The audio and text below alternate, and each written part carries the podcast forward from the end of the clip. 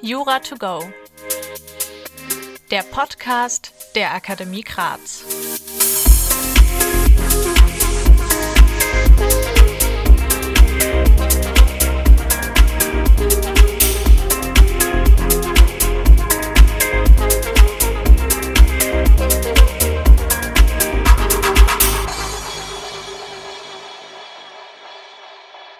Hallo und herzlich willkommen zu einer neuen Folge von Jura to go.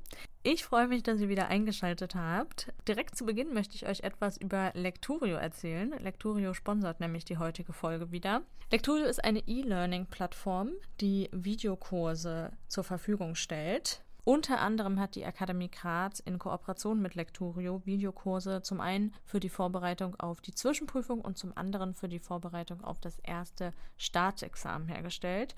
Und ich habe sehr, sehr viel mit diesen Videos gearbeitet, als ich mich vorbereitet habe auf Staatsexamen. Und ich kann die Videos wirklich nur empfehlen.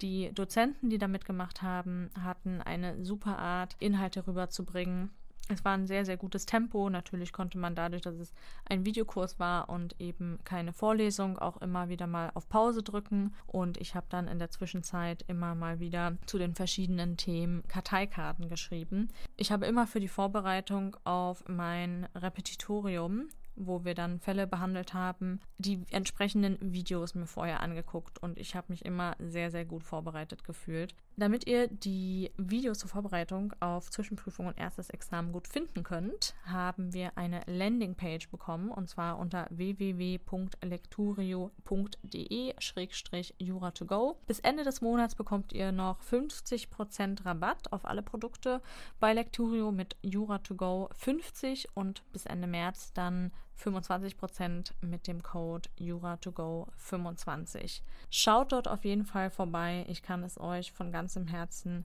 wirklich nur empfehlen.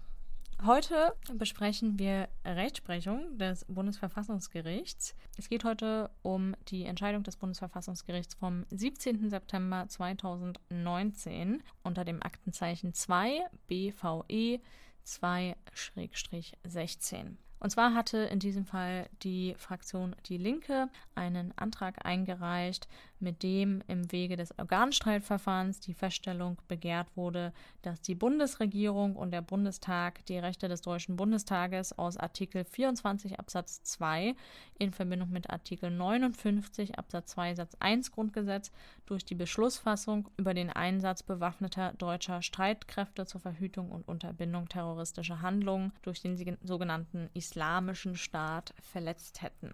Der Fall ist zwar recht kurz, da es aber vor allem jetzt in den letzten drei Jahren gar nicht so viele Organstreitverfahren gab, habe ich diesen ausgewählt. Ich werde erstmal kurz den Sachverhalt wiedergeben.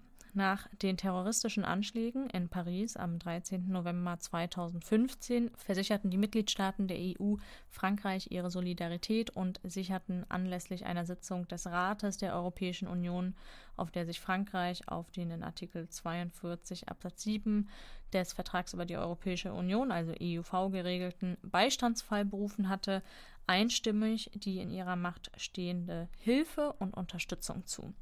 Der Sicherheitsrat der Vereinten Nationen verurteilte die Anschläge mit Resolution 2249 vom 20. November 2015 und ordnete den IS als weltweite und beispiellose Bedrohung des Weltfriedens und der internationalen Sicherheit ein. Er forderte die Mitgliedstaaten, die dazu in der Lage waren, auf, alle notwendigen Maßnahmen zu ergreifen und ihre Anstrengungen zu verstärken und zu koordinieren, um terroristische Handlungen zu verhüten und zu unterbinden. Die Bundesregierung erklärte unter der Maßgabe, dass man nicht an direkten Kampfhandlungen mitwirke, die Bereitschaft zur Teilnahme an einem Einsatz in Syrien und im Irak. Am 1. Dezember 2015 beschloss die Bundesregierung den Einsatz bewaffneter deutscher Streitkräfte zur Verhütung und Unterbindung terroristischer Handlungen durch die Terrororganisation IS mit bis zu 1200 Soldatinnen und Soldaten zunächst bis zum 31. Dezember 2016. Hinsichtlich der rechtlichen Grundlagen berief sie sich auf Artikel 24 Absatz 2 Grundgesetz. Den werde ich mal kurz vorlesen. Der Bund kann sich zur Wahrung des Friedens einem System gegenseitiger kollektiver Sicherheit einordnen. Er wird hierbei in die Beschränkungen seiner Hoheitsrechte einwilligen, die eine friedliche und dauerhafte Ordnung in Europa und zwischen den Völkern der Welt herbeiführen und sichern. Der Deutsche Bundestag stimmte dem Einsatz mit Beschluss vom 4. Dezember 2015 zu. Der Einsatz begann am 6. Dezember 2015 zunächst mit der Sicherung des französischen Flugzeugträgers Charles de Gaulle durch die deutsche Marine. Er umfasste zudem die Bereitstellung von Tornado-Aufklärungsflugzeugen, von Tankflugzeugen für die Luftbetankung der Kampfflugzeuge der Internationalen Allianz Operation Inherent Resolve und von Personal in Stäben und Hauptquartieren sowie an Bord von Luftraumüberwachungsflugzeugen der NATO. Das Mandat für den Einsatz wurde zuletzt durch Bundestagsbeschluss vom 18. Oktober 2018 verlängert und galt bis zum 31. Oktober 2019 fort. Die Fraktion Die Linke im Deutschen Bundestag begehrte aber im Wege des Organstreitverfahrens die Feststellung, dass die Bundesregierung und der Bundestag die Rechte des Deutschen Bundestages aus Artikel 24 Absatz 2 in Verbindung mit Artikel 59 Absatz 2 Satz 1 Grundgesetz durch die Beschlussfassung über den Einsatz der Bundeswehr verletzt hatten. Ich lese auch den Artikel 59 Absatz 2 Satz 1 Grundgesetz nochmal vor. Verträge, welche die politischen Beziehungen des Bundes regeln oder sich auf Gegenstände der Bundes Bundesgesetzgebung beziehen, bedürfen der Zustimmung oder der Mitwirkung der jeweils für die Bundesgesetzgebung zuständigen Körperschaften in der Form eines Bundesgesetzes. Wir beginnen also mit der Prüfung der Zulässigkeit. An erster Stelle brauchen wir die Zuständigkeit des Bundesverfassungsgerichts nach Artikel 93 Absatz 1 Nummer 1 Grundgesetz und den Paragraphen 13 Nummer 5 und 63 fortfolgend Bundesverfassungsgerichtsgesetz. Die ist hier natürlich gegeben. Als nächstes müssten Antragsteller und Antragsgegner beide parteifähig sein nach 63 Bundesverfassungsgerichtsgesetz. Parteifähig sind oberste Bundesorgane und Teile dieser Organe, die gemäß 63 Bundesverfassungsgerichtsgesetz mit eigenen Rechten ausgestattet sind, aus dem Grundgesetz der GOBT oder der GOBR. Oberste Bundesorgane sind Organisationseinheiten, denen kein anderes Organ hierarchisch übergeordnet ist, die ihre Rechtsstellung unmittelbar aus dem Grundgesetz ableiten und die über spezifische grundgesetzliche Kompetenzen verfügen. In diesem Fall haben wir auf der einen Seite eine Fraktion, nämlich die Fraktion der Linken, diese ist Teil des Bundestages und hat Rechte unter anderem aus, aus den Paragraphen 25 fortfolgend und 78 fortfolgend GOBT, ist somit parteifähig. Auf der anderen Seite stehen Bundesregierung und Bundestag. Sowohl Bundesregierung als auch Bundestag sind oberste Bundesorgane und damit parteifähig. Als nächstes brauchen wir einen tauglichen Antragsgegenstand. Das ist hier auch unproblematisch gegeben. Nach 64 Absatz 1 Bundesverfassungsgerichtsgesetz muss der Antragsgegenstand eine konkrete und rechtserhebliche Maßnahme oder Unterlassung des Antragsgegners sein.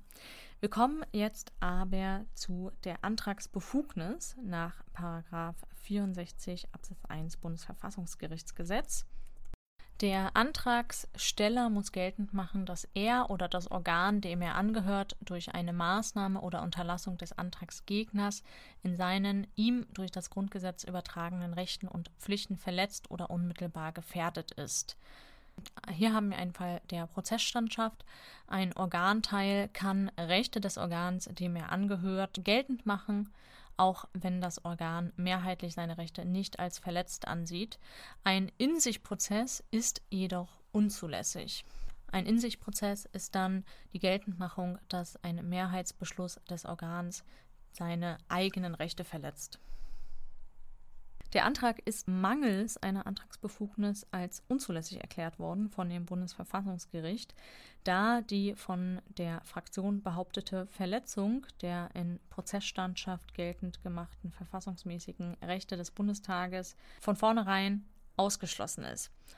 Bei dem Organstreit handelt es sich um eine kontradiktorische Parteistreitigkeit, er dient maßgeblich der gegenseitigen Abgrenzung der Kompetenzen von Verfassungsorganen oder ihren Teilen in einem Verfassungsrechtsverhältnis. nicht hingegen der Kontrolle der objektiven Verfassungsmäßigkeit eines bestimmten Organhandelns. Kern des Organstreitverfahrens ist auf Seiten des Antragstellers die Durchsetzung von Rechten. Der Organstreit eröffnet daher nicht die Möglichkeit einer objektiven Beanstandungsklage. Für eine allgemeine oder umfassende, von eigenen Rechten des Antragstellers losgelöste abstrakte Kontrolle der Verfassungsmäßigkeit einer angegriffenen Maßnahme ist im Organstreit kein Raum. Eine Respektierung sonstigen Verfassungsrechts kann im Organstreitverfahren nicht erzwungen werden, er dient allein dem Schutz der Rechte der Staatsorgane im Verhältnis zueinander, nicht aber einer allgemeinen Verfassungsaufsicht. Aus dem Grundgesetz lässt sich kein eigenes Recht des Deutschen Bundestages dahingehend ableiten, dass jegliches materiell oder formell verfassungswidrige Handeln der Bundesregierung unterbleiben muss. Auch eröffnet der Organstreit keine allgemeine Kontrolle außen- oder verteidigungspolitischer Maßnahmen der Bundesregierung.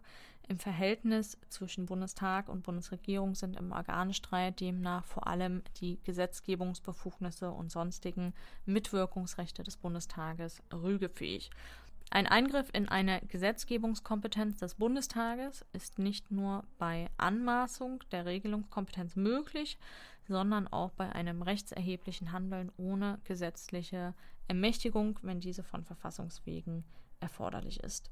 Die Fraktion der Linken konnte also nicht substantiiert darlegen, dass der Deutsche Bundestag durch den verfahrensgegenständlichen Einsatz in Rechten, also in eigenen Rechten, verletzt sein könnte.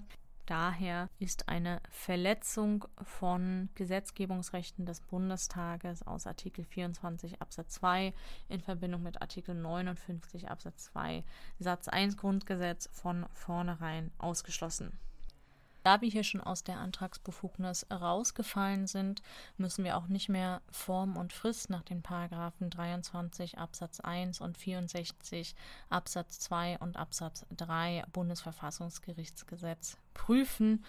Und das heißt, mangels Zulässigkeit wird dieser Antrag oder hat dieser Antrag keinen Erfolg gehabt. Heißt, in einer Prüfung würden wir auch die Begründetheit nicht prüfen. Es ist natürlich unrealistisch, dass dieser Fall wegen seiner Kürze ähm, im Examen eine große Rolle spielen wird. Was passieren kann, ist, dass mal nach Hintergrundwissen in diesem Bereich in einer mündlichen Prüfung gefragt wird oder dass mehrere Verfahren geprüft werden in einer Prüfung. Was aber auf jeden Fall möglich ist, ist, dass das Thema oder das Problem der Prozessstandschaft eine größere Rolle in der Zulässigkeit spielt. Deshalb befasst euch auf jeden Fall mit den Voraussetzungen der Antragsbefugnis und insbesondere den Besonderheiten der Prozessstandschaft. Ich hoffe, ihr konntet aus dieser sehr kurzen Folge etwas mitnehmen heute und ich freue mich darauf, wenn ihr am Samstag wieder einschaltet. Lasst uns gerne eine Bewertung da bei iTunes oder Spotify. Darüber freuen wir uns immer sehr, weil unser Podcast dann anderen weiterempfohlen wird. Ich wünsche euch noch eine schöne Woche bis dahin. Bis bald.